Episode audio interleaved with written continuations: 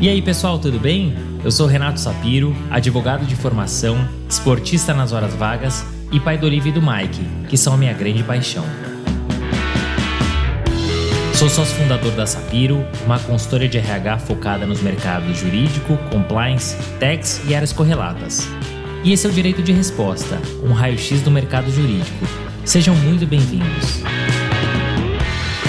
Esse é um podcast leve e informal, onde falaremos com os principais personagens desse meio sobre carreiras, tendências e curiosidades. Esse é um podcast quinzenal, então já sabe, temos um encontro marcado segunda sim, segunda não.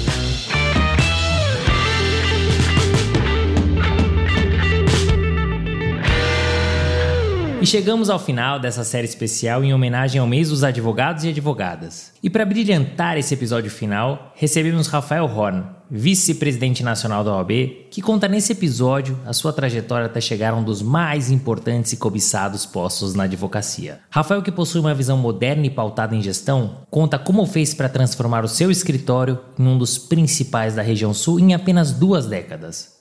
Calma que tem mais. Rafael fala sobre assuntos polêmicos e dá sua opinião. Quais assuntos? Só ouvindo para saber. Fechamos com chave de ouro. Rafael é formado em Direito e é especialista em tributário pela Universidade Federal de Santa Catarina. Entrou no sistema OAB com menos de 30 anos e exerceu diversas funções até assumir a presidência da OAB Santa Catarina e mais recentemente a vice-presidência da OAB Nacional, o seu cargo atual. Mas por pouco, muito pouco, o que eu falei até aqui não aconteceu, pois Rafael foi judoca profissional. Mas melhor que ouvir de mim, vamos ouvir dele. Senhoras e senhores, estamos recebendo no Direito de Resposta para fechar essa série especialíssima em homenagem ao mês dos advogados e advogadas, Rafael Horn, que é vice-presidente da OAB Nacional e que tem uma trajetória muito bacana na advocacia e na OAB, e ele vai contar aqui um pouquinho pra gente. Então, Rafael, muito obrigado pela disponibilidade, por ter aceitado o nosso convite, é um grande prazer. É, eu que agradeço, Renato, essa oportunidade de bater um papo com os ouvintes do Direito de Resposta e, obviamente, de falar um pouco sobre a nossa vida e a nossa paixão pela advocacia, pelo direito. Muito bem. Então vamos começar, muito obrigado mais uma vez, com a nossa pergunta clássica, que é planejamento de carreira. E você tem uma carreira que é super sólida, né? Desde o início, você atua basicamente no mesmo escritório, que a gente vai falar um pouquinho, é o escritório que você montou em 1999. Essa trajetória, ela foi planejada? Caso contrário, quais eram seus outros objetivos? Bem, eu entrei muito cedo na faculdade, entrei com 16 anos na faculdade, né, porque entrei um pouco mais cedo no colégio, naquela época era possível. E confesso que quando entrei, eu ainda me dedicava a uma outra paixão da minha vida, que era a prática do judô. Eu fui atleta, fui da seleção catarinense de judô, fui vice-campeão brasileiro, terceiro lugar no brasileiro, e naquele momento ainda me dedicava muito ao esporte. Mas, obviamente, fiz fazendo a faculdade, mas ainda não muito conectado ao direito quando eu estava no quinto ano, eu tive uma oportunidade, na época era 1994, a minha avó adoeceu e, e, e acabou não podendo viajar, fazer uma viagem para a Europa, e ficou uma passagem aérea, naquela época podia endossar, endossou, eu fiquei, peguei uma passagem aérea, tranquei a faculdade de Direito, meu pai um pouco contrariado, para fazer um período, na época não se falava período sabático, né, sabático período sabático era, é algo mais recente, mas foi como algo como se fosse para esclarecer um pouco, entender um pouco, eu não tinha ido ainda à Europa, primeira oportunidade, e aí correu o, o velho continente, entender um pouco né, das origens de, da civilização ocidental. E aí você volta da, da Europa com outra cabeça e com vontade aí de, de empreender, de advogar, e a partir daí é, talvez tenha sido bom a virada de chave. Eu acho que talvez até pelo amadurecimento gerado né, por, por um convívio. É, sair de uma cidade pequena como era Florianópolis, ainda menor na época, né, hoje já é uma cidade com 500 mil habitantes, né, mais cosmopolita e, e, e, com uma grande Florianópolis com um milhão, mas na época devia ter 250 mil habitantes. E, de repente, você entrar no, no, velho mundo, na época nós não tínhamos tanta informação, não tinha internet, não tinha todas as ferramentas tecnológicas que nos possibilitam ter mais contato com a velha cultura. E a partir da volta, eu me dediquei realmente ao direito. É, eu tive também uma contusão no meu ombro e aí também acabei afastando do, do, do esporte, das competições, tudo veio ao mesmo tempo. E me dediquei ao direito, fiz um estágio no Banco do Brasil, na assessoria jurídica do Banco do Brasil, na Júri. Fui o primeiro estagiário de direito da assessoria jurídica do Banco do Brasil em Santa Catarina. Lá fiz um estágio muito bacana, tinha um pai advogado, meu pai advogado tradicional, tem 50 anos de advocacia, foi conselheiro de ordem com oito mandatos consecutivos, foi conselheiro federal, foi diretor da instituição, então tinha já uma vinculação muito forte com, com o direito. E perto de me formar, terminando a, né, as disciplinas, eu fui vim para Brasília em Brasília, eu tinha um, um, meu tio, irmão, na verdade, casado com a irmã de meu pai, que era ministro do Superior Tribunal de Justiça. Vim fazer aqui um estágio não remunerado, porque meu tio não contratava ninguém que fosse parente. Eu disse: não tem problema, vim aqui para conhecer, para aprender. E aprendi, tive muitos contatos com escritórios de advocacia, também contatos com escritórios de São Paulo. Quando terminei aqui, né, eu fiz o exame de ordem, passei. Aí decidi, tive alguns convites para trabalhar aqui em Brasília, mas na verdade acabei resolvendo voltar para Florianópolis. O escritório de meu pai é um escritório muito tradicional, era ele sozinho com uma secretária, e disse: pai, vamos mudar, mexer nessa estrutura da advocacia. Aí ele meu pai já uma advocacia já consolidada e também já professor da faculdade, já com vontade já de reduzir o ritmo, disse: "Não, vai lá, faz o experimento. Se não der certo, aí a gente vê o que faz depois". Ele me deu essa, digamos assim, essa autonomia, é algo que uma característica do meu pai deixar as, as pessoas fazerem né, e dar liberdade para realizar. Então tinha um safe net, uma rede de segurança que lhe deixava né, dava segurança para fazer isso. E o escritório aí desenvolveu, né, na verdade éramos eu e ele, fizemos a sociedade de advogados e essa sociedade acabou crescendo ao longo do tempo. Hoje somos 70 advogados que trabalham em Florianópolis. Isso, né, ao longo do tempo, né, ou seja, eu diria foi uma carreira praticamente única dentro do escritório, mas que começou dentro de uma salinha e hoje a gente ocupa aí alguns andares no centro de Florianópolis e, e junto com essa vida de, da advocacia, eu segui também meus, o caminho de meu pai no âmbito da OAB, até porque minha infância foi convivendo com eleições de ordem, achava muito bacana aquele envolvimento com a instituição e tudo que ela propicia né, de networking e de conhecimento pessoal e conhecimento institucional. Então, essa é um resumo muito básico né, do início de faculdade muito jovem até os dias de hoje. Várias eleições também, são seis eleições consecutivas dentro da ordem, que a gente tem participado aí de gestões no âmbito do sistema OAB e que né, trouxeram hoje para o cargo de vice-presidente, né, que está ao lado e, e vice-presidente Beto Simonetti, presidente também, tem sido uma grande honra, um grande aprendizado e um grande desafio aqui em Brasília. Que bacana, Rafael. Você já trouxe um pupurri da sua carreira, né, tanto na advocacia quanto no sistema OAB. E é muito interessante alguns insights que você traz. Primeiro, porque você começou muito cedo a faculdade. A gente já faz muito cedo, você começou ainda mais cedo. Então, essa parada, né, acho que foi muito importante para você respirar, refletir e aí sim decidir o rumo que você queria dar na sua carreira. E também muito interessante a provocação que você fez a seu pai, né, que, enfim, já tinha anos e anos de advocacia, não precisava mexer, mudar, mas foi lá, cutucou e ele deu oportunidade para você desenvolver. E a prova que deu certo é a forma como o escritório se encontra hoje, não só meramente pelos números, 70 advogados, que claro chama atenção, mas que mostram crescimento e você vai contar e contextualizar um pouquinho desse crescimento para a gente. Você falou dos estágios que você teve, né? Mas a advocacia propriamente dita, você basicamente atuou só em uma estrutura. Então, você não teve oportunidade de vivenciar outras estruturas, aprender outras formas de advogar. Olhando para trás, você acha que esse foi o melhor caminho? E quais os prós e contras dessa escolha? Bom, na verdade, eu, eu diria que eu tive várias formas de advogar, porque um escritório, quando cresce, você vai mudando dentro dele próprio a sua função. Eu, na verdade, fiquei sempre na advocacia privada, essa é uma realidade, de forma autônoma, né, nunca tive nenhum vínculo empregatício né, com, como advogado, participei de instituições, de trabalhos voluntários, mas nunca com carteira assinada. Então, é, e a instituição de OAB e o escritório de advocacia me fizeram compreender muito a realidade da evolução dos escritórios ao longo do tempo. Né? Nós tínhamos, na verdade, uma advocacia artesanal, eu diria essa advocacia artesanal, eu vou dizer que vigorou desde 1827 no país até 88, até a Constituição de 88, quando nós tivemos aí a globalização, uma mudança de paradigma muito grande na profissão. Então nós vemos aí mais de 100 anos com um tipo de advocacia, que é a advocacia de cotidiano, que é a que meu pai exercia, e de repente a partir de 88, principalmente começa em São Paulo esse, esse fenômeno, mas depois ele passa para outras eh, grandes cidades do país, que é a estrutura dos escritórios, né, uma estrutura empresarial de funcionamento dos escritórios de advocacia como um negócio, e é um negócio em si. E essa estrutura que eu trouxe para Santa Catarina, né, principalmente para o nosso escritório, uma outra visão, na época inovadora, hoje já consolidada e que essa visão acabou dando muito certo, né, de parceria, juntando outros profissionais de outras áreas, naquela demanda que surgia multidisciplinar, que é algo que acontece nos dias de hoje, em que você reunia talentos do direito tributário, do direito trabalhista, do direito ambiental, do societário, e assim nós fomos crescendo.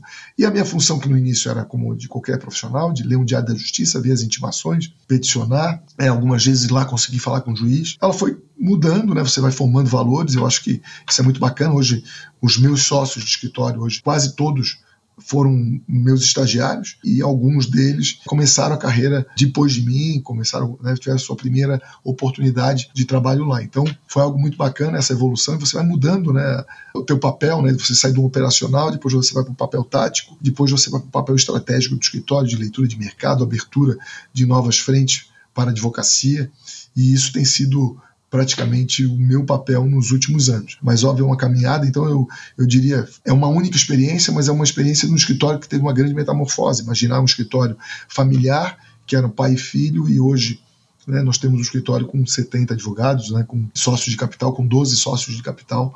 Isso realmente é, mexe, muda muito a estrutura e muda o teu papel, muda a forma de advogar. E essas experiências, de essa metamorfose é o que talvez mais nos incentiva e nos impulsiona para o exercício da advocacia. É muito interessante você contar desse começo, né? Do escritório familiar que virou profissional, do escritório que tinha duas pessoas, você e seu pai, para um escritório que tem mais de 70 advogados. Esse crescimento ele se deu de forma rápida, porque a gente está falando de duas décadas, pouco mais de duas décadas, né? E você tem as dores do crescimento. E mais do que isso, Rafael, tem uma questão de cultura, né? Como é que vocês fizeram para dirimir essas dores da expansão e para manter a cultura, aquela cultura que você pensou no começo do escritório? Bom, na verdade, é muito aprendizado. Né? A gente fez cursos, curso de gestão, curso de capacitação de liderança.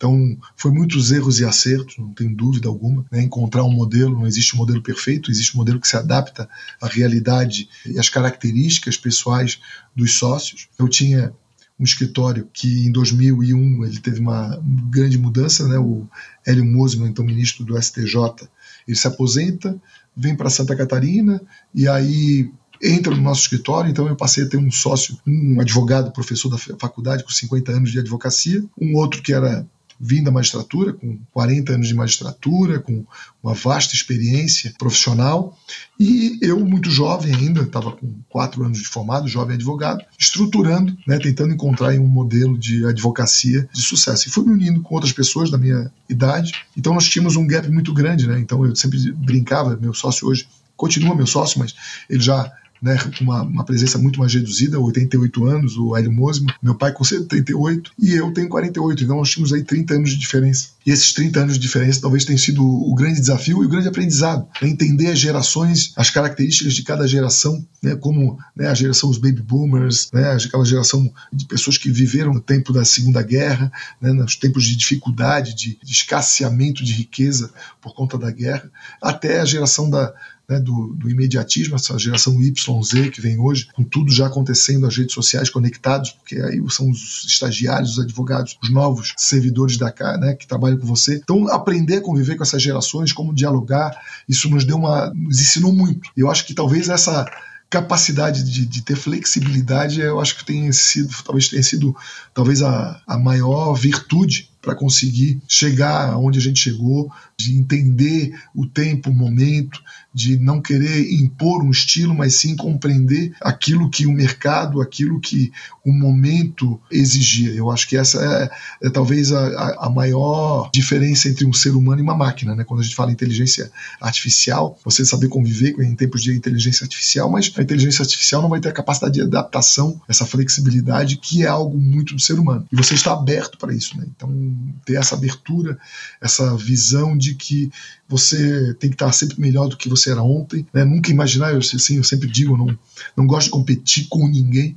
Né, até porque a competição, né, ainda mais eu que fui de judô, que é um esporte individual, eu sempre dizia, você tem que estar melhor do que você era ontem. Então, para você estar melhor do que você era ontem, você automaticamente vai conseguindo superar os desafios e essa foi sempre uma, uma filosofia de dentro do escritório. Você pode melhorar melhorar, a gente pode melhorar, a gente pode incorporar no, inovações e, e, essas mudanças certamente tornaram o escritório o que ele é hoje. E é interessante como você coloca, né, que é essa relação entre as gerações, porque eu percebo que a nossa geração com a geração mais antiga é uma forma de relacionamento. Acho que teve um encaixe mais fácil. Diferentemente dessa geração que tá vindo aí. E não tem certo, não tem errado, mas a gente precisa aprender a lidar com eles. Como? Você falou dialogando, se comunicando. Só assim você vai se aproximar e só assim você vai conseguir fazer o que vocês fizeram aí, né? De expandir, de crescer, sem ter muitas dores, digamos assim, e principalmente mantendo a cultura. Então, muito interessante como você contextualiza, Rafael. E tem um ponto que é muito interessante. Eu acabei comentando que você teve uma única experiência na advocacia, né? Mas na verdade eu acabei omitindo uma informação, porque você é, foi juiz do Tribunal Regional Eleitoral, né? Isso me gerou muita curiosidade, porque eu queria saber de você como é que funciona a indicação para esse cargo. O que, que, muda na rotina? Você tem que se afastar do escritório, né? E que desafios você encontrou agora desse, digamos, outro lado da mesa? Bom, é, essa foi uma experiência, para mim, foi muito gratificante entender como funciona né, o outro lado né, do, do tripé, o lado da magistratura. E foi desafiador porque na advocacia você não tem um, um exercício de consciência tão grande quanto na, na magistratura. Na advocacia você é o primeiro juiz da causa, você analisa, você entende a viabilidade, você explica para o teu constituinte os riscos, as condições e a partir dali você dá, se doa para aquele direito, né, para aquela proteção daquele direito que ele é colocado sob custódia. Na magistratura é muito diferente. Você tem outra dinâmica, né? Você tem a dinâmica de receber aquilo feito, né? Digo, quase como um ator coadjuvante, tem um ator principal que é o advogado, ele coloca ali no papel e o juiz, ele como coadjuvante, ele vai ter que se posicionar em cima daquilo que está ali. E há necessidade de um grande exercício de consciência de entregar o melhor é, dentro daquilo que está colocado dentro do processo. Eu acho que é um, é um exercício de consciência muito grande. E a chegada a, a, esse cargo foi muito interessante, porque em 2009, né, eu estou falando, eu tinha 33 anos quando resolvi concorrer, porque tinha um grande amigo meu que se formou comigo e advogava para um, um político que tinha, uma política, na verdade, uma, uma senadora que tinha uma grande influência, e ele disse: Olha, eu estou achando que eu consigo convencê-la a apoiar e um nome, o apoio dela seria fundamental para chegar ao cargo, porque você passa por uma lista tríplice do teu tribunal, e essa lista tríplice vai para uh, o presidente da República, em 2009, o presidente Lula. Eu não tinha nunca, nunca tive nenhuma vinculação política, nunca tive qualquer colocação política, sempre fui alguém que transitava muito bem, muito aberto, mas por uma opção própria eu me dediquei muito mais para a política de ordem do que para a política partidária. Disse, bom, você está falando, então eu vou lá, vou me inscrever, acho que dentro do tribunal, né, pela minha vida pelo profissional, pelo, acho que consigo passar. Deu certo, passei na lista tríplice. E aí ele já tinha conversado com a senadora. Fui lá, fez a minha indicação e cheguei ao cargo de juiz do TRE. Foram dois anos muito interessantes. Eu optei por não ir para a recondução, uma questão pessoal minha de entender que é um cargo precisa ter uma rotatividade por parte da advocacia, dar oportunidade para que todos possam experimentar uma experiência muito bacana como essa, né, de nós compreendermos também as dificuldades de um juiz na hora de proferir uma decisão. Tem casos que você pode decidir para os dois lados e você tem que tomar fazer uma opção e aí que está um exercício de consciência. Então foi um, um, uma experiência bacana e tinha algo para mim que era valioso. Você não precisa se afastar da advocacia. Você apenas não pode advogar na jurisdição eleitoral. E como eu não era advogado eleitoralista então, para mim, foi muito tranquilo. Então, não mudou a minha rotina. Claro, foi mais um, a fazer, eu tinha, né, digamos assim, aumentou minha carga horária dedicada ao direito, mas não, não mudou a minha rotina de escritório. consegui ainda manter o escritório com atividade e, e advogar com intensidade, que é a minha paixão mesmo, que é onde eu me realizo profissionalmente. Poxa, que bacana, que interessante essa experiência, essa vivência da indicação, né, de estar ali no dia a dia, mas ao mesmo tempo não se afastar da advocacia. Você falou de estar desse lado da mesa, você falou bastante de esporte também, que é um tema que eu gosto muito. A gente já recebeu aqui alguns entrevistados, né, que ficaram justamente naquele limiar de vou para o esporte, eu vou para a advocacia. Quase todos esses são feitos a um profissional que não é do mercado jurídico, o Bernardinho, que contou também, ele acabou deixando a economia de lado para seguir no esporte, foi a única exceção. Mas eu queria que você contasse para a gente o quanto essa experiência do outro lado da mesa e o quanto a vivência no esporte tem te ajudado ou te ajudaram ao longo da sua carreira profissional a vivência do esporte para mim é tudo, tudo, tudo. Eu entrei com 6 anos de idade no judô e com 16 anos eu peguei a faixa preta. Com 10 anos de idade eu participei do meu primeiro campeonato estadual fora da minha cidade. Fui campeão estadual. Depois fui com 11 anos, 12 anos. Disputei 12 anos de idade. Fui para Ipatinga, Minas Gerais, saí de ônibus, ônibus linha para até São Paulo. São Paulo peguei outro para Ipatinga, para disputar um campeonato brasileiro, meu primeiro campeonato brasileiro. Fiquei em sexto nesse primeiro. Depois, com 14 anos, fiquei em segundo. Depois, com 16, tive disputei a semifinal e perdi para o Carlos Honorato, que veio a ser vice-campeão olímpico em Sydney. É justo, é, é justificável. É, e tinha, assim, a disciplina do judô, a responsabilidade que traz um esporte individual de você não poder culpar ninguém por aquilo que acontece, então te traz uma responsabilidade gigantesca. Você realmente entra no tatame, é você e mais ninguém que vai poder resolver o problema. Aquilo te dá um amadurecimento muito grande, te tira da, do conforto do teu lar, sabe, da, dali da tua convivência. Eu, graças a Deus, tenho uma família que é maravilhosa, né? Meu pai e minha mãe, até hoje casados e, e me deram uma educação maravilhosa, todo o conforto, e eu tinha de sair porque no judô, né, no início a gente tinha aquele bullying, porque como eu estudava em escola, colégio particular, e a gente sabe, né, porque todo mundo fala às vezes do bullying para quem está no, no, colégio público, recebe do particular, mas você tem o reverso. Porque quando você vai para o esporte, tem muita gente que se revela no esporte ali, o tatame, então não importa se você está no privado, você tem que desempenhar. E uma realidade de país, é óbvio, que aqueles que mais se destacavam estavam muitas vezes uma estrutura, né, não tinha uma condição socioeconômica como você tinha. Então você tinha que fazer, mostrar que você estava ali não pela tua condição de, de ter uma família estruturada, mas sim porque você sabia desempenhar. E poxa, eu tive, alcancei uma liderança, né? Fui um dos atletas mais destacados de Santa Catarina. Isso eu aprendi a conviver com todas as classes sociais, entender que na verdade nós somos todos muito iguais, né? cada um com as suas realidades. E foi um crescimento assim gigantesco. Eu vejo hoje o esporte para mim foi tudo tudo, tudo. Inclusive para depois em, entrar na faculdade de Direito, foi um outro choque. Entrei na Universidade Federal de Santa Catarina no curso noturno, né, eu vivia do esporte, então era uma outra rotina, uma rotina de esforço físico, de dedicação, e de repente eu tinha que entrar numa faculdade de Direito muito mais intelectualizada, com todos os meus colegas de turma, ou mais velhos ou muito mais velhos, né, nós tínhamos desde colegas com 50, 50, 60 anos, até colegas com 20, 18,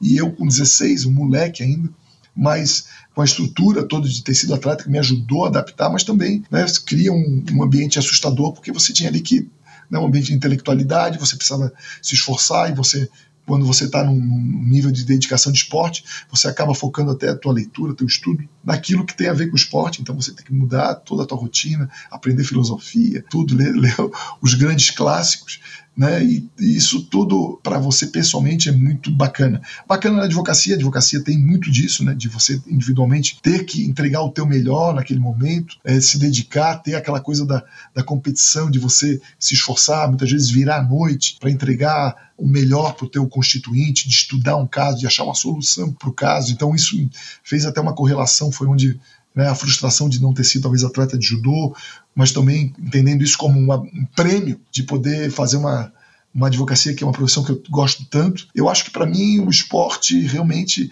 é tudo. Claro, eu fiz outros esportes, eu surfei, esquiei, saltei de paraquedas, é, fiz tudo, mas assim o judô pela responsabilidade, pelo nível de dedicação, porque você tinha patrocínio, tive patrocínio da Unimed, enquanto então era uma coisa que era, né, te dá um amadurecimento é, pessoal e, uma, um preparo para as frustrações, né, de você perder uma competição, você entender que perdeu, você vai levantar a cabeça, né, e aquilo ali te ensina tanto, né, você perder uma competição, tu lembrar das grandes derrotas que você teve, sabe, do, do nível de, de, desapontamento e o quanto você precisou ser forte para recuperar, isso foi fantástico. Então, eu digo, a minha vida eu devo ao judô muito, muito, muito, muito. Que bacana, muito legal ouvir esse relato, e eu adoro quando entrevisto profissionais que começaram as suas trajetórias no esporte ou que, ainda dentro da advocacia, praticam esporte. Pessoalmente, eu sou fã e eu acho que faz muita diferença. Eu estava até brincando com uma mulher ontem, eu falei, nossa, eu tô muito cansado. E ela falou para mim, olha, não treine então amanhã de manhã. Eu falei, de jeito nenhum. É o meu gás, eu preciso, né? Porque a minha cabeça, ela pensa muito melhor, né? Isso eu tô falando do esporte não competitivo, mas claro que o esporte competitivo que você trouxe tem muitos aprendizados. Mas obrigado por ter contado um pouquinho pra gente, Rafael. Agora vamos falar um pouquinho de OAB, porque você comentou que desde cedo respirou o sistema OAB, né, muito por conta do seu pai. Você passou por diversos cargos até ser eleito, então, presidente da OAB Santa Catarina. Mas por que, que você decidiu concorrer esse cargo tão importante, o mais importante da categoria ou da profissão no estado de Santa Catarina? Como é que você fez para sair, entre aspas, da sombra do teu pai? Porque teu pai, enfim, já estava no sistema há muitos anos. E que dificuldades você encontrou para ser eleito? Bom, eu me formei por conta, obviamente, das relações de meu pai presidente da época, era Adriano Zanotto, me convidou, era presidente da Caixa, ele me convidou para entrar na Caixa de Assistência. Então, eu entrei pela Caixa de Assistência em 97, era uma espécie de delegado da Caixa, alguém que estava ali, mandato nomeado pelo presidente. Eu fazia tudo ali, aprendendo a instituição, advogando, aquele início de carreira, aquela loucura que é o início de carreira, né? Você faz tudo um pouco. Mas era solteiro, então também hoje né, já é uma vida completamente diferente, né? Você tem um tempo, tempo livre, você se dedica à esposa e os filhos, e na época solteiro, né, sem nem namorada tinha, então era uma loucura mesmo, assim, a gente se dedicava para aquilo de corpo e alma. Aí o Adriano Zanotto, o que aconteceu? Ele foi eleito presidente da OAB Santa Catarina. E como eu acabei adquirindo a confiança dele, ele acabou me chamando para ser presidente de comissão. Ah, você vai ser presidente da comissão de moralidade pública. Tal, fui presidente de comissão, bacana, tal. Ele foi reeleito, apoiei, obviamente, a reeleição. E eu continuei na comissão de moralidade pública.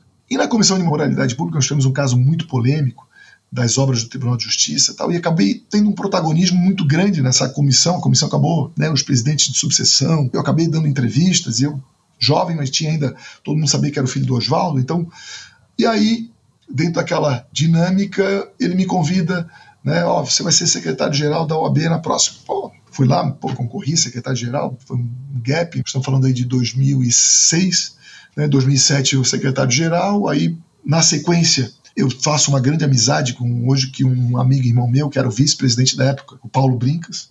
Paulo Brincas era o vice-presidente da OAB na época, Santa Catarina. E Paulo, vamos para o Conselho Federal comigo? Vamos. Fomos conselheiros federais. E aí eu conheço pessoas fantásticas que estão comigo até hoje. Né? Marcos Vinícius Furtado Coelho, que foi presidente da OAB Nacional, Beto Simonetti, atual presidente da OAB, Felipe Sarmento, que é o atual presidente do FIDA. Eu podia aqui nominar todos, mas eu citei esses três aqui, que são amigos de ordem, a gente fez uma amizade muito grande, a gente teve uma empatia, nós éramos mais ou menos da mesma geração, entrando né, naquela época muito jovem, um conselho muito mais antigo. Fizemos ali pela faixa etária que nós tínhamos, uma relação muito forte. E em 2012, o Marcos Vinícius resolve ser presidente da OAB e nós, pela amizade, o meu presidente à época resolveu apoiar uma outra candidatura, também muito importante, muito boa, e nós fomos formamos um grupo que resolveu romper com o presidente da época e nós ganhamos a eleição. E aí ganhamos a eleição, Marcos, presidente, aí o Marcos me nomeia para uma comissão nacional, presidente de comissão nacional, né, sempre brinco, eu tinha sido presidente de comissão estadual, de repente fui presidente da comissão nacional de cooperativismo de crédito, e aí você está aqui, fui eleito presidente da nossa cooperativa de crédito lá em Santa Catarina, eu sempre trabalhei muito com gestão, sempre me capacitei até pelo, pelo escritório, aí Paulo Brincas resolve, era o presidente da Caixa, resolve ser presidente da OAB Santa Catarina. Aí Paulo disse, vamos lá Rafael, vai ser meu tesoureiro. Tu é um cara que sabe fazer gestão, eu preciso de um cara da minha confiança. Fomos lá, de novo, peito aberto, Paulo eleito presidente. E aí aquela relação, irmandade, né, e dentro da disputa interna, né, que a gente sabe do OAB, o Paulo disse, pô, eu estou convicto de que tu és a melhor opção para dar sequência ao nosso trabalho. Topa. Bom, quem é que não vai topar? A minha vida estava se encaminhando para fazer um mestrado em Nova York. Tinha ido lá, eu tinha um filho, só tinha um filho na época, então dava para o custo adaptava-se ao meu orçamento. E aí falei para a esposa: olha, eu recebi um convite. São coisas que na vida ninguém convida você para ser presidente da OAB Santa Catarina.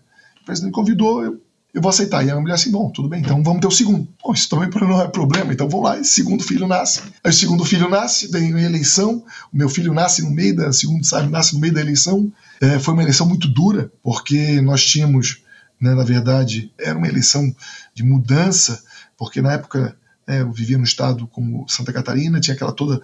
A, foi a época da eleição de Bolsonaro, nós tínhamos na gestão do Paulo Brincas pedido impeachment da Dilma, então tinha a classe política muito contrariada com a ordem, nós tínhamos um, um sentimento ruim com o sistema OAB, principalmente no nosso estado, tivemos uma divisão interna grandiosa, que aí metade da, do time dividiu, foi para outro lado, foi, juntaram-se, então juntou tudo, era uma chapa de oposição contra nós e eu ganhei por 0,5% de votos. Uau! e aí, apertadíssimo. Apertadíssimo, e dali, sabe, foi quase uma aprovação. Alguns diziam que eu estava lá porque era filhinho de papai. Aquilo que eu vivi muito no judô, foi engraçado que eu vivi de novo dentro da OAB, que né, a, gente, a, gente, quando tem uma família ligada ao direito, ligada ao esporte, é normal para tirar o teu mérito. Né, e isso para mim era muito uma aprovação.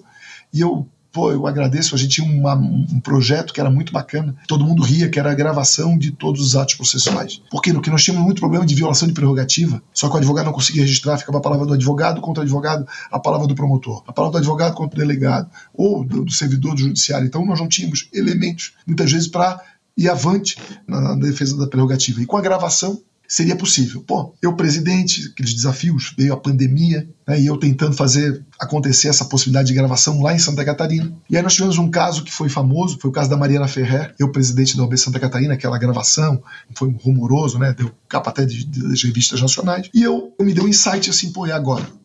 Seguinte, porque como tinha gravação, tinha gravação de trechos e tinha gravação integral. E aquele ato processual estava gravado na íntegra. E aí eu disse: olha, graças à gravação integral, nós vamos poder verificar o que, que aconteceu nessa audiência.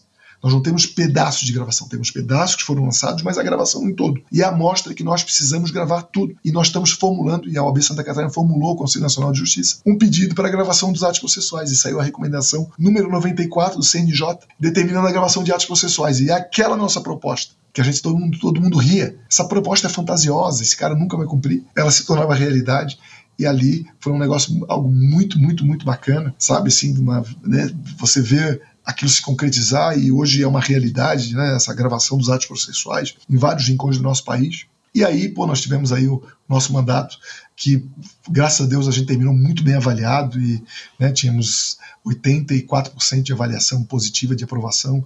Isso para nós muito bacana, a gente passar, visitar os colegas, né? E a prova foi o resultado eleitoral né, que nós tivemos na sequência, né? Praticamente não tivemos não tivemos oposição, tivemos uma grande vitória, né? Teve a chapa de oposição que é salutar, mas foi uma vitória muito cachapante em todas as subseções. E isso para mim foi um, talvez um motivo de muita é, gratidão de, pelo reconhecimento do trabalho voluntário que nós realizamos, e não realizei eu sozinho, obviamente. Eu, você quando está tá à frente, né, você acaba sendo a, a, a cara daquela gestão, mas a gestão era feita por grandes colegas que, que realmente se doaram e, e naquele momento de pandemia foi, a, foi uma redenção gigantesca e eu sou muito grato a tudo que aconteceu e, e realmente eu tenho uma uma, uma memória muito positiva, apesar das tragédias né, que nós vivemos durante a pandemia. É, e eu cito uma delas que, que eu vou tentar não me emocionar, eu estava presidindo a sessão do Conselho Estadual e tínhamos dois irmãos advogados que estavam internados, um deles foi, tinha sido presidente da subseção e o outro era membro do Tribunal de Ética e Disciplina, os dois estavam internados. Início da sessão, nós recebemos a notícia que um deles havia falecido, e, e né, que era o nosso membro do TED, nós interrompemos, fizemos um minuto de silêncio, era uma sessão virtual, nós tocando a sessão, julgamento de processo e tal. E aí, três horas depois, nós tivemos a informação que o outro, que havia sido presidente do OAB Joinville, também falecia. Os dois irmãos faleciam no mesmo dia, cara, de, por Covid, e aí nós não conseguimos tocar a sessão, foi uma comoção generalizada. E aí a gente interrompeu a sessão. Então, também teve esses momentos muito marcantes. Esse aí foi um dos momentos, assim, que que até me emociono, mas é assim foi uma gestão muito intensa. Mas algo assim que a gente conseguiu era, é, era até uma lição que o Marcos Diniz, o Estado ele nos dava: curto mandato. O mandato ele é curto, são três anos, curto mandato. E a gente curtiu o mandato? A gente fazia, realizava, a gente se divertia, ria, mesmo na desgraça, a gente tinha que encontrar uma razão de viver e aquilo ali criou um, uma, uma, conexão muito forte entre todos aqueles que estiveram na gestão e conseguiram é, fazer aquele nível de entrega ao final da gestão que foi tão reconhecido pela advocacia do meu estado. E eu até hoje agradeço muito por essa experiência. Muito bacana, Rafael, você contextualizar um pouquinho do histórico, né, de como você chegou à presidência OAB Santa Catarina, todas as vitórias que vocês tiveram, né, e a prova de tudo isso você contextualizou foi a vitória esmagadora que vocês tiveram, né, com a Cláudia, que acabou vencendo as eleições e hoje é presidente da OAB Santa Catarina, mas me chama a atenção, porque você fez um excelente mandato, você brincou até que é um mandato curto, então curta, né? E você tinha tudo para ser reeleito, mas você optou por abrir mão de uma eventual reeleição, ou uma, uma provável reeleição para abrir caminho para Cláudia, né? Que é apenas uma, uma dentre cinco mulheres que presidem hoje as 27 seccionais e assim concorrer também a um cargo no Conselho Federal, que era um risco grande, né? Porque há 30 anos o Conselho não tinha um representante catarinense. O que, que te levou a abrir mão desse eventual segundo mandato e a concorrer à vice-presidência da OB Nacional? Bom, é, eu me recordo quando nós tínhamos três pilares da gestão: eficiência, inovação e inclusividade. Eficiência era você fazer uma boa gestão, com números, com entregas, com mudanças que aí vamos partir para a inovação. Né? Nós fizemos um, nós realmente transformamos a instituição, né? mudamos tanto no aspecto administrativo e financeiro, como também a nível político institucional. Nós introduzimos a primeira eleição direta para o quinto constitucional, para que tivemos também foi na nossa gestão um advogado na ponta escolhia, escolhe os seis nomes que vão ser a lista sexta do quinto constitucional. Trouxemos na época da pandemia balcão virtual, central de atendimento eletrônico, várias construções realizadas que né, a implantação do EPROC no, como processo judicial eletrônico na, na, Justiça Estadual Catarinense, que mudou a vida do advogado, da advocacia local, foram é, é bandeiras que nós capitaneamos e tivemos muita sorte é, em consegui-las efetivar a sua efetivação. Então nós tínhamos eficiência, inovação e precisava inclusividade. inclusividade era você fazer com que as pessoas participassem da gestão e todas elas. Então, a primeira quebra de paradigma foi a, a, as comissões que o presidente nomeava quem queria se inscrever, desde que tivesse em dia com a sua anuidade. Você podia ser da oposição, a situação, nós íamos lá. E nós, inclusive, porque a gente ia para debate, eu viajei o estado todo depois de eleito, na primeira semana, com um plano de gestão, e eu debati em todos os locais, locais que eu tive 10% de votação para ganhar de. Então, alguns locais nós fomos realmente, né, não tivemos aceitação, fomos é, reprovados nas urnas e fomos lá, juntamos né, esse local que eu tive 10%, depois eu tive a satisfação na eleição seguinte de nós ganharmos 68%. Então foi uma mudança grandiosa né, de, de, de, paradigma. E isso se deu por quê? Porque a gente foi lá debater e precisávamos dar espaço para as mulheres. É porque todo mundo fala, discurso, discurso, né, inovação, inclusividade, e a gente tinha que ter, ó, aqui está o fato, e é por isso que nós discursamos isso. E isso foi bacana. Nós tivemos a primeira, o primeiro insight, foi da primeira mulher exercendo a presidência da OAB Santa Catarina, que nenhum presidente tinha se licenciado e permitido uma mulher estar na presidência. E a Luciane Mortari era minha diretora, secretária-geral adjunta, nossa diretora que nós fizemos um licenciamento conjunto, tanto vice como secretário-geral, permitiram, ela esteve à frente, foi a primeira que assinou em exercício, obviamente.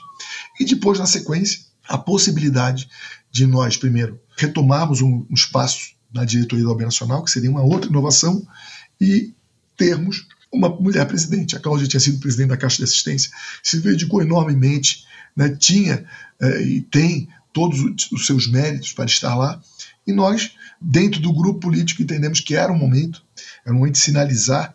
Ela, ela, a Cláudia tinha uma origem humilde, tinha uma inscrição que a originária dela era do Rio Grande do Sul, alguém de fora, né, que tinha uma história de, de, vida diferente da minha e de todos os, os, presidentes anteriores da instituição. E era talvez o momento de mostrar a todo qualquer advogado de que aquele que trabalhasse, que se dedicasse, ele teria espaço dentro do nosso grupo político. Acho que foi essa mensagem, foi uma mensagem muito bacana que nós, nós trouxemos para a advocacia e, obviamente, de trazer esse protagonismo de Santa Catarina e, obviamente, sabendo que Beto ia ser concorrer pela amizade, pela confiança que eu tenho, pela nossa visão de ordem muito parecida, que isso é importante, né, uma visão da advocacia, de uma ordem OAB de portas abertas, voltada para as pautas corporativas da advocacia, para a valorização profissional, e isso foi realmente uma simbiose, ter um, uma pessoa como o Beto concorrendo, é, ter uma opção como a Cláudia, e as coisas se materializaram, foi uma conjunção de estilo que permitiu que nós chegássemos onde chegamos. Foi mais uma outra realização muito grande, né, eu como advogado, ter, vivenciar esse momento né, de presença, de protagonismo feminino da advocacia catarinense, que demos continuidade aqui no Conselho Federal. Nós tivemos a primeira mulher que foi pelo quinto constitucional para o Tribunal Regional Federal da Quarta Região, uma advogada catarinense, que é a Ana Blase. Né, nós demos continuidade, demos sequência a essa inserção feminina, foi a candidata que nós apoiamos aqui como seccional de Santa Catarina. Então, é um momento diferente, é um momento de quebrar barreiras e nós quebramos isso. Isso hoje, né, muitos falam de discussão, ah, de mais espaço para as mulheres. Eu digo, olha, lá em Santa Catarina eu fico muito feliz de saber que elas sabem chegar onde quiser, da forma como pretender, desde que mostre trabalho, capacidade política, capacidade de gestão, ou seja, é a, a barreira do sexo, do gênero, realmente nós deixamos para trás e isso é uma conquista muito grande. Isso é muito bacana, Rafael, porque seria cômodo para você. Provavelmente você seria reeleito, né? Mas aí, de novo, ficaria no discurso, porque o discurso é fácil. Vamos ter paridade de gênero. Vamos apoiar as mulheres. Outra coisa é realizar, é fazer. E vocês fizeram. Ainda assim, são só cinco mulheres na presidência da OAB de seccionais. Cinco em 27, sem contar a OAB Nacional, então cinco em 28. É muito pouco. Representatividade ainda é pequena. Então é muito importante esse passo que vocês deram de sair do discurso, colocar na prática, dar as oportunidades muito bacana. E aí você fala, inclusive, né, do Beto Simonetti, que hoje é o presidente da OB Nacional, e você é o vice, né? E vocês ganharam de forma esmagadora, né? 95% dos votos. Vocês tiveram 77 votos dentre os 80 possíveis. Por que, que você acha que essa votação ela foi tão esmagadora? Que dificuldade que vocês têm encontrado para presidir uma das principais instituições do país? Qual o maior legado que vocês querem deixar? E aí eu só queria que você fizesse um comparativo. O que, que muda ao presidir? uma OB estadual, né, uma seccional, para a OB nacional? Bom, primeiro eu acho que a vitória é fruto da capacidade de diálogo, de interlocução do Beto Simonetti. Ele é realmente um líder que inspira, é alguém que dá espaço, alguém que dialoga, faz uma gestão horizontal, e isso tem muito a ver com essa realidade da nova advocacia, dos jovens que estão entrando nessa. É uma pessoa muito acessível, papo muito reto, é muito transparente, isso facilita muito, muito, muito a gestão. Né? A gente brinca, né? nós vamos para reunião de diretoria muito leve, mesmo nas divergências de opinião, que são pô, natural de toda e qualquer gestão, mas sempre com muito respeito e, e, o Beto com muita inteligência, sempre procurando encontrar uma solução. Se o assunto não está maduro, ele tira de pauta para que ele possa amadurecer e isso é o resultado da eleição dele, né, da vida dele de ordem, como ele sempre se portou. É. E, obviamente, o trabalho aqui nacional é um trabalho diferente, ele é um trabalho muito mais de, de assessoramento das seccionais. E digo por quê? Porque a política ela é realizada nas seccionais. É lá que os advogados votam, é lá que eles pagam a anuidade, é lá que ele tem interação no dia a dia. É uma política lá de varejo, com o presidente, os presidentes de subseção, eles estão no dia a dia com o advogado. E essa política que tem sido feita é uma política que tem fortalecido a advocacia e principalmente a interiorização do sistema OAB. Porque esse respeito que nós precisamos ter em relação a quem está lá na ponta realizando a política institucional. E nós aqui fazemos o quê? A interlocução com o Congresso Nacional, a interlocução com o Poder Executivo Nacional, a interlocução com o Supremo, STJ, TST, CNJ, CNMP, com os órgãos nacionais, mas sempre escorados no apoio, no diálogo com as presidências e com as diretorias das seccionais. E essa é uma grande diferença. Né? Então, essa visão que nós temos de que nós temos o sistema federativo, a importância política ela é realizada nas seccionais, nós não podemos atravessar a política que é realizada em cada uma das seccionais, porque lá que se elegem, nós estamos todos aqui graças a uma eleição seccional. E aqui, obviamente, de uma forma congressual, se encontram as ferramentas de manter esse pacto federativo que existe dentro do sistema da OAB, que é talvez o, o que deu à ordem essa capacidade de representatividade, né? essa capacidade de, independente do tamanho do teu estado, nós damos a mesma importância para o estado do Amapá, para o estado do Amazonas, para o estado do Acre, para o estado do Rio Grande do Sul, para o estado do Espírito Santo. E isso é, é, é, o que nos deu força e nos dá a capacidade de interiorizar, que é essa talvez a grande bandeira da gestão, interiorizar e estar com a OAB forte em todos os rincões do país. E é importante que você trouxe, não só do legado que vocês querem deixar da grande bandeira, mas você falou da interlocução, por exemplo, com o Congresso Nacional. E aí me leva, inclusive, a uma pergunta, porque a gente está vivendo um momento político difícil no Brasil, né? Uma hostilidade declarada entre as instituições, entre as pessoas, né? E aí, minha pergunta é a seguinte: você acredita, Rafael, que a OAB ela tem exercido plenamente seu papel em defesa dos direitos fundamentais da sociedade?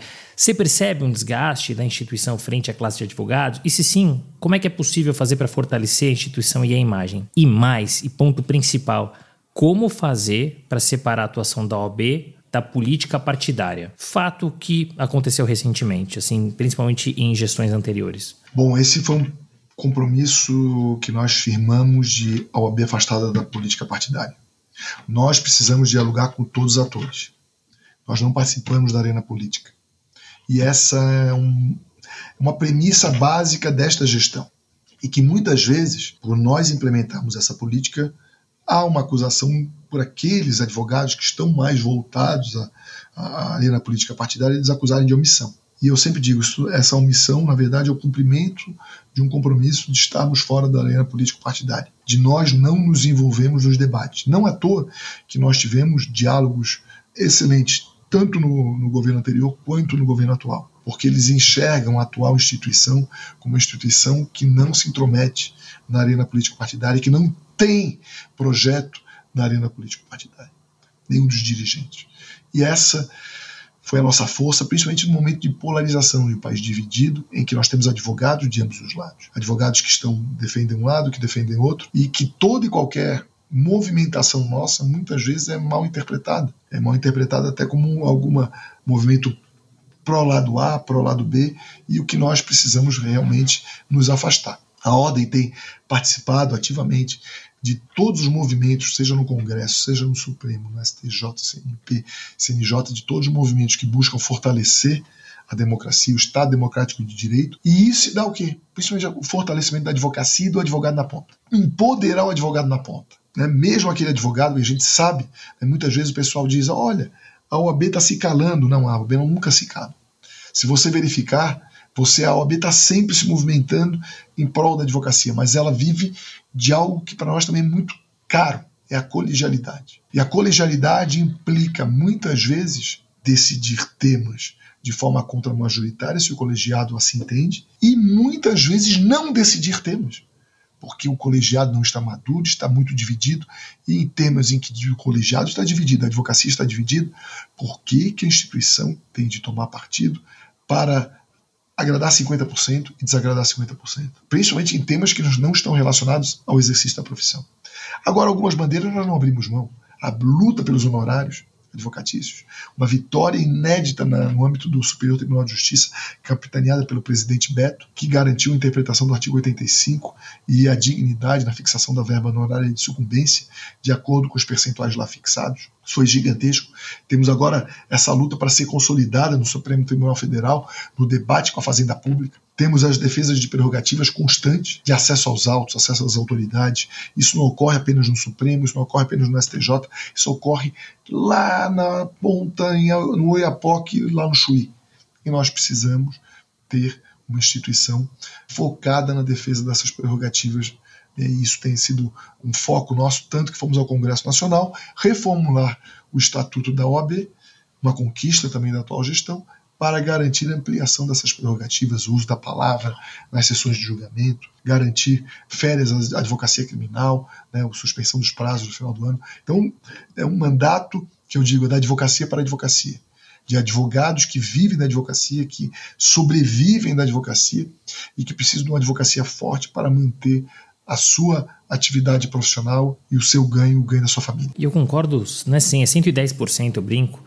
É, eu falo 110 porque eu concordo mesmo, assim, não tem que misturar. E é melhor às vezes ser omisso, ah, tá em cima do muro, sim, estamos em cima do muro. A gente não precisa se posicionar sobre essas coisas, porque na hora que a OAB tem que se posicionar, ela ganha força. Então eu acho que vocês uh, agem de maneira correta, justamente é, é escolher as batalhas. E você citou algumas delas. Uma me chama a atenção, né, que muito foi falado que a reforma tributária, parte do texto já foi aprovado, né, ainda tem muito a ser discutido, e um que afeta, impacta diretamente a advocacia e o mercado jurídico. Né? Vocês, inclusive, é, defenderam um ajuste no texto para que haja um tratamento tributário diferenciado, não só para a advocacia, né, para as sociedades e profissões regulamentadas, dentre elas a advocacia, já que na forma como estava, poderia ter um aumento de 600% na carga tributária. Né? Esse tema ficou para um segundo momento, né? mas sabedor aqui da visão e da opinião da OB, o que, que vocês imaginam, o que vocês pretendem fazer para que a advocacia não seja prejudicada antes da votação do tema? Quando nós falamos de estar afastado da arena política partidária, é para que nós possamos ter legitimidade para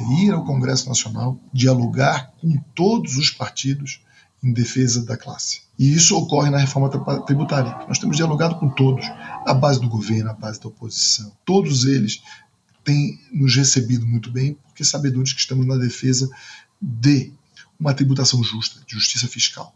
É, nós, da Ordem, estamos acompanhando a reforma tributária desde o início, essas PECs. Tem a PEC do senador Elvisto, que tem uma outra proposta que foi trazida agora para o Senado também para debate, e que nós entendemos que é importante simplificar o sistema tributário, mas ele não pode trazer injustiça fiscal. E essa reforma tributária em face da advocacia, em face das profissões regulamentadas, está trazendo injustiça fiscal. Ela foi aprovada, eu acredito eu, de forma assodada na Câmara, mas agora no Senado Federal, o presidente Rodrigo Pacheco já nos recebeu, recebeu toda uma comitiva de presidentes de seccionais, o relator, senador Eduardo Braga, da mesma forma. Cada estado sentou com as suas bancadas, nós já estivemos em Santa Catarina com os três senadores, todos manifestaram apoio à proposta da ordem de uma tributação diferenciada para as profissões regulamentadas, algo importantíssimo. O destaque do valor do tributo do preço, isso para que a nossa conquista obtida na Câmara de garantir a manutenção da advocacia no Simples, que é foi algo importante, ela seja realmente efetivada. Né? E isso, para nós, tem sido de suma importância para que nós consigamos dar sustentabilidade aos negócios jurídicos, aos escritórios de advocacia em todo o nosso país.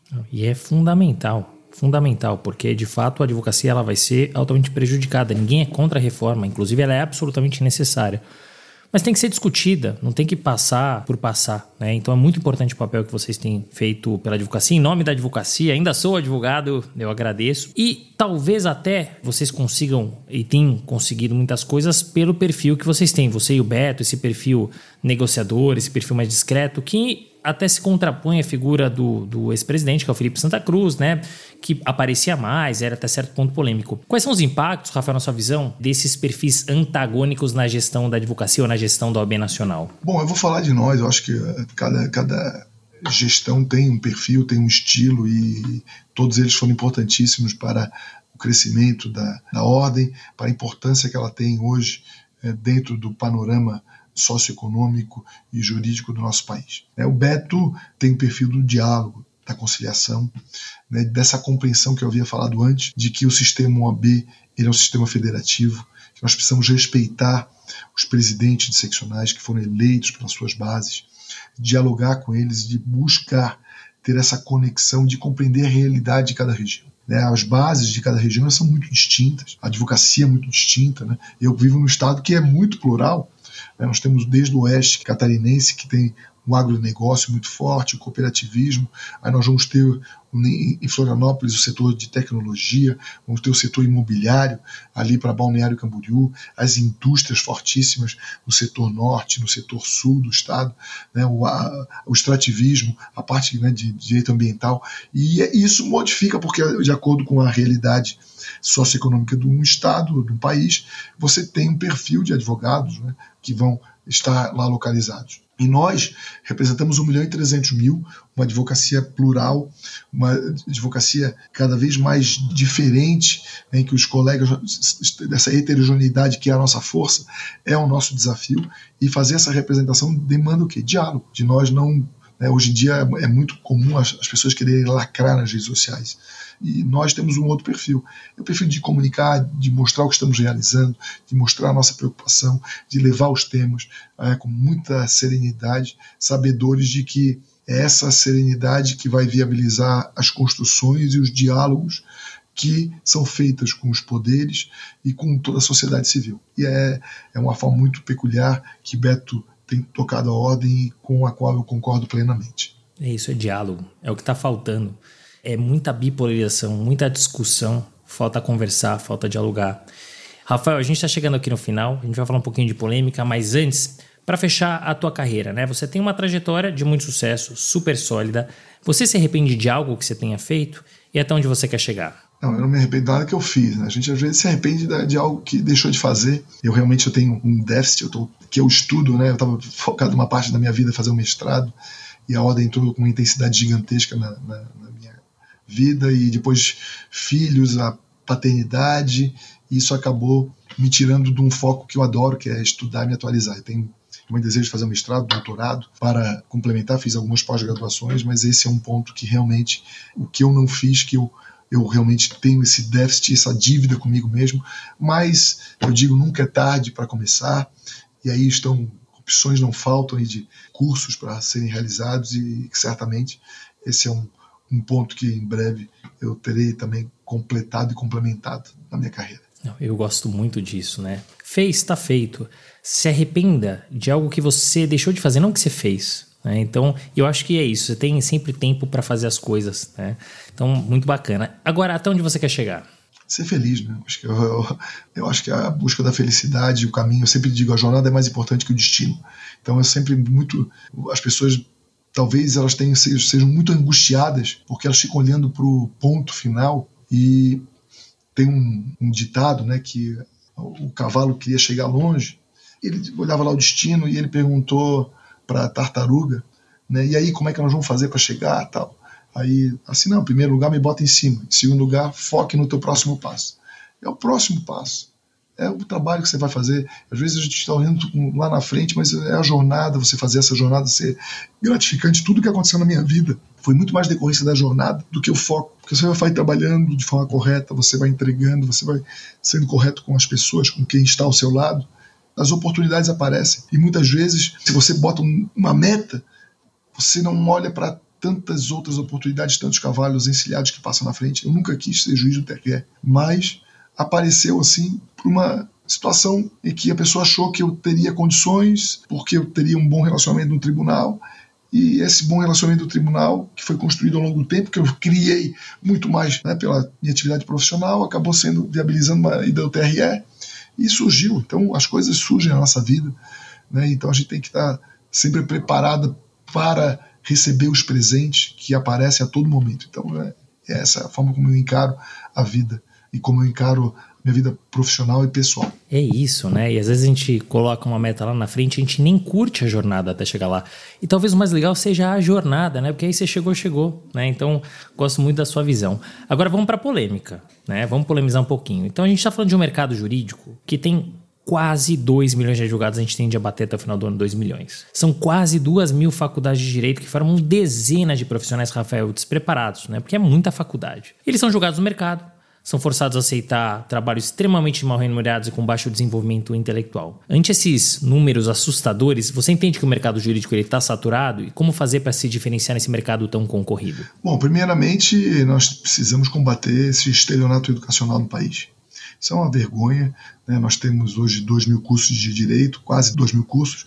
Há 30 anos atrás, nós tínhamos 200. Então, o número por si só demonstra que é, é impossível é impossível você criar 1.800 cursos de direito em 30 anos. Bom, a partir dessa premissa que é impossível criar 1.800 cursos de qualidade, né, nós precisamos cobrar do Ministério da Educação medidas efetivas para fechamento daqueles que não cumprem a qualidade do ensino. É, a OAB ela lutou e conseguiu, tanto na gestão anterior como na atual do Ministério da Educação, sustar a criação dos cursos EAD. E isso por quê? Porque não é possível que um curso de direito que tem conceito E, que é uma nota horrorosa, tenha a possibilidade de criar um EAD. Talvez, a partir do momento que o Ministério da Educação cumpra a sua parte, tire esses cursos de direito sem qualidade, a gente possa partir e avançar para o EAD para aqueles cursos que têm conceito A, conceito B, então já demonstram ser capazes de ensinar no presencial e vão ensinar, obviamente, de, com, com qualidade no é, ensino à distância.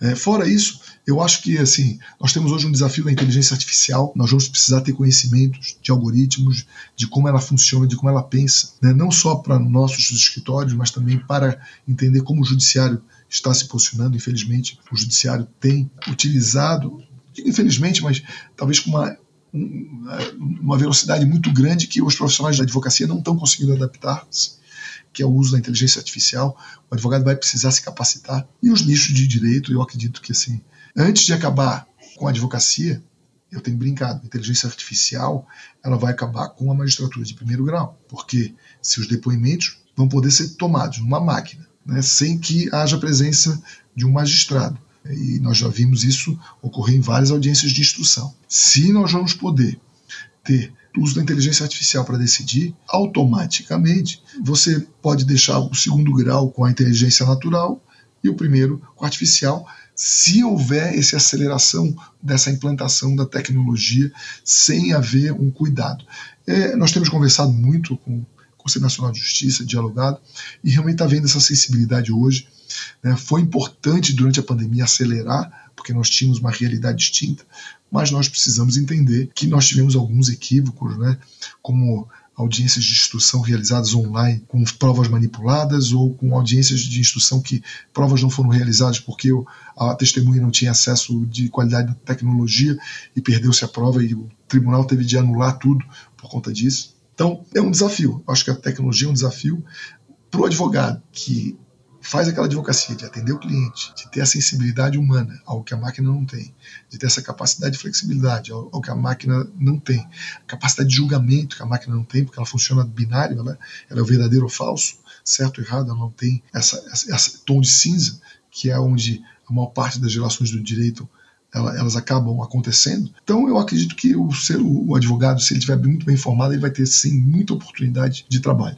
Agora, aquele que não estudar, não se preparar para essa, essa, realidade, ele acaba ficando defasado e sai do mercado. É isso, o mercado jurídico ele tem um espaço enorme ainda para crescer. Basta olhar para fora, para a Europa, para os Estados Unidos, e lá ainda tem a possibilidade de crescer. Imagina aqui que a gente está alguns anos atrás. Então, eu concordo com você. Inteligência artificial, mais uma vez, ela veio para colaborar, para contribuir, assim como a tecnologia e a inovação, mas de fato é importante a gente regulamentar e pôr um pouquinho o pé no freio, né? Para fechar a polêmica, Rafael, o mercado jurídico é tradicional, é conservador, mas ele se mantém blindado mesmo ante algumas mudanças que a gente vê mundo afora. Qual é, na sua opinião, o limite para marketing e publicidade no nosso mercado? Bom, em 2019, eu era presidente da OAB Santa Catarina, nós eh, levamos ao Colégio de Presidentes de Seccionais a necessidade de reformulação do provimento e a primeira audiência pública nacional sobre o tema para a reformulação do provimento foi feita em Santa Catarina. Santa Catarina já tinha essa demanda muito grande. Agora nós temos que entender, e isso veio ao debate à época, e muitas vezes os advogados não compreendem, né? fazem analogias. Ah, olha, mas lá nos Estados Unidos pode fazer isso, isso, isso, aquilo. Ah, pois é, os Estados Unidos pergunta se esse advogado pode fazer isso, isso, aquilo, outdoor, ele consegue ter uma audiência com o ministro do Supremo Tribunal Federal. Então, o primeiro aspecto é nós entendermos o conjunto de prerrogativas que foi construído no nosso país em prol da advocacia. Ele é único no mundo. O advogado brasileiro tem um conjunto de prerrogativas, um ordenamento jurídico, uma previsão constitucional de indispensabilidade à administração da justiça que é único no mundo. E sendo único no mundo, nós precisamos preservar essas conquistas, pelo menos esse é o entendimento da atual gestão. Aqueles que entendem que essas prerrogativas não são importantes para a defesa dos direitos dos nossos constituintes, eu respeito, mas é um ponto de divergência. Tomando como base essa premissa, nós precisamos entender como que essa premissa se tornou realidade. Essa premissa se tornou realidade porque a advocacia ela exerce o munus público. Ela exerce o munus público de administrar a justiça, de cooperar com a justiça e de ser um dos tripés do sistema de justiça. E sendo assim, ela recebeu tratamento tributário diferenciado, ela recebeu esse conjunto de prerrogativas, ela tem direito a honorários de sucumbência. Tudo isso construído sob a premissa de que nós somos indispensáveis à administração da justiça que, para isso, nós não podemos ter o marketing liberado e nos confundimos com qualquer outra profissão. Não que sejamos melhores que alguém, mas sim porque a lei nos deu um munus público único e por conta desse munus público nós precisamos sim ter uma moderação no marketing para que nós possamos manter esse conjunto de prerrogativas. E dentro dessa responsabilidade, desse entendimento, nós estamos, estamos modernizando, entendendo a realidade das redes sociais, entendendo a realidade que vive o nosso país e o, o mundo, né, a dinâmica das relações sociais, como o advogado precisa mostrar o seu trabalho, estar presente, e o provimento foi modernizado nessa linha né, que você possa expor o seu, o seu entendimento, a sua qualidade de trabalho, o seu entendimento sobre matéria nas redes sociais, você dá palestra nas redes sociais, esse aparecimento, isso tudo se permitiu a partir do momento que nós é, modernizamos o provimento. Porém, limites são necessários. E além disso, nós criamos algo inédito, que é o Comitê Regulador de Marketing. E isso por quê? Porque geralmente o advogado ele vai atuar com com, vai fazer uma, um, um, marketing da sua profissão, uma publicidade, e ele fica muito vinculado ao entendimento do sistema de fiscalização da seccional ou da subseção, que depois vai para a seccional e aquilo tramita, tramita, tramita. Quando chega no Conselho Federal, já tramitou três anos e aquilo ali já perdeu até o sentido, né? Imagina o cidadão, olha, eu usava o Orkut, tá, mas pode usar o Orkut, sei lá, ninguém nem mais usa o Orkut. Aí chega no Conselho Federal saber, viola a, a, legislação, fazer sua publicidade no Orkut. É Orkut, não existe mais Orkut. Então, não, perdi o objeto. Então, nós temos o Comitê Regulador de Marketing, que o advogado pode ir direto no Conselho Federal, receber um parecer do Comitê Regulador de Marketing, que, de acordo com a sua função, ele encaminha para o órgão especial que eu presido, que, eu, que é presidido pela vice-presidência, que vai editar súmulas sobre a matéria. Então nós, nós criamos, ele começou a funcionar nessa gestão, os pareceres, para que a gente possa dar segurança ao advogado, que é importante. O advogado precisa saber até onde ele pode ir e ele não pode ter medo. Né? E a ideia foi essa, foi a criação desse comitê regulador de marketing. Alguns se o nome é feliz ou não, regulador, parece estar regulando tal.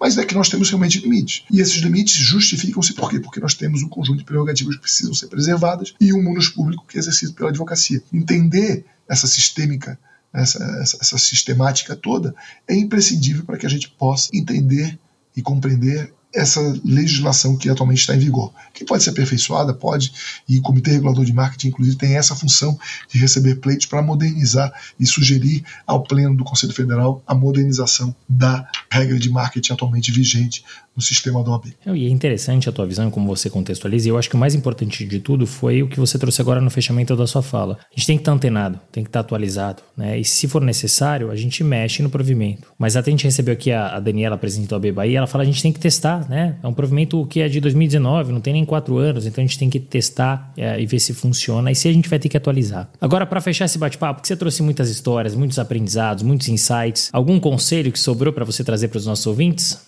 É tanto que a gente pode dar, né, depois de 25 anos, mas eu tenho algumas frases que são jargões. Primeiro que a advocacia não é profissão de certezas, mas sim de esperanças. O advogado, quando ele é procurado, ele, o cidadão vai atrás da esperança de resolver um problema, né, de sanar uma dúvida, e essa é a primeira compreensão. E a outra é que o advogado, principalmente o jovem, ele entra com aquela pressa, essa geração Y, ela é, ela é apressada por natureza, né? Eles foram criados, nós quando queríamos fazer pizza, a gente ia para o supermercado, comprava massa, né? botava o queijo, depois ligava o forno e fazia pizza. O cidadão hoje dá dois cliques no celular, tá três minutos, o cara tá na porta dele batendo, entregando a pizza. Né? Então é, é, é, outro padrão, né? E, e ele é muito apressado. Eu tenho dito a eles, primeiro, exerçam a advocacia na área que você gosta. Porque quando você está advogando, você vai fazer a advocacia, você vai estar mais advogando do que com teu filho, com tua esposa, com as pessoas que você ama, é, fazendo atividade de lazer, comendo, bebendo.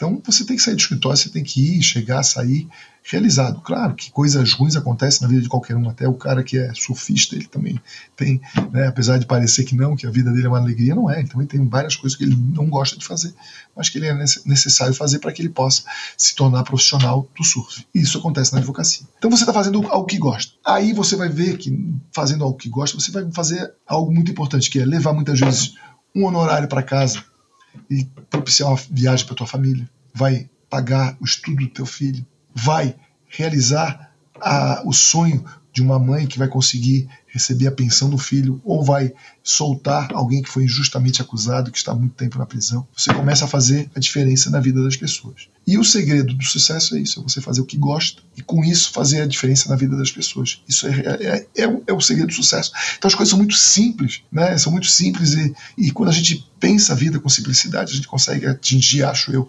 os nossos sonhos com mais velocidade do que fazer sonhos muito complexos, é, que com fórmulas inverossímeis que muitas vezes não não se é, coadunam. É, o Charles Bukowski ele tem uma frase bacana, é um poeta norte-americano, dizia que as pessoas, na verdade, todas elas elas têm condições de realizar e de aguardar o seu momento para realizar o seu sonho. Né? E você, para isso, muitas vezes depende de ter um, um pouco de sorte né? para isso, ter uma jogada de sorte. O grande problema é que a maioria das pessoas não conseguia esperar a sorte chegar e desistia dos seus sonhos. Então, você não precisa desistir dos seus sonhos, espere, tenha perseverança, né? faça aquilo que, que, que lhe deixa feliz e, e, e, faz a diferença na vida das outras pessoas. Isso aí já é um, uma missão de vida fantástica que a gente tem aqui na Terra e essa missão de vida que a gente procura levar para o dia a dia. E é o conselho que eu daria se é aqui. Né, a gente conselha, a gente não deve dar muito, porque se fosse bom a gente vendia, mas já que pediram, a gente já está acostumado a fazer trabalho voluntário dentro da ordem, então a gente dá aí de, de graça e use se valer a pena. Muito bom, fechamos com chave de ouro não só esse episódio, mas a série especial em homenagem ao mês dos advogados e advogadas. Rafael, muito obrigado, foi muito legal te receber, ajudar a contar essa trajetória tão bacana na advocacia, na OAB, essas histórias que você trouxe, os conselhos, insights, são, olha, muito obrigado, foi um grande prazer. Eu que agradeço, Renato, a oportunidade, espero que tenha algum proveito essa história de vida, mas se não tem, pelo menos foi um momento aí de, de relembrar grandes momentos que da nossa vida que nos marcaram ao longo do tempo. Valeu, muito obrigado. Fim de papo. Se você gostou, recomenda para seus amigos. Se não, fala comigo que eu quero te ouvir. Até a próxima.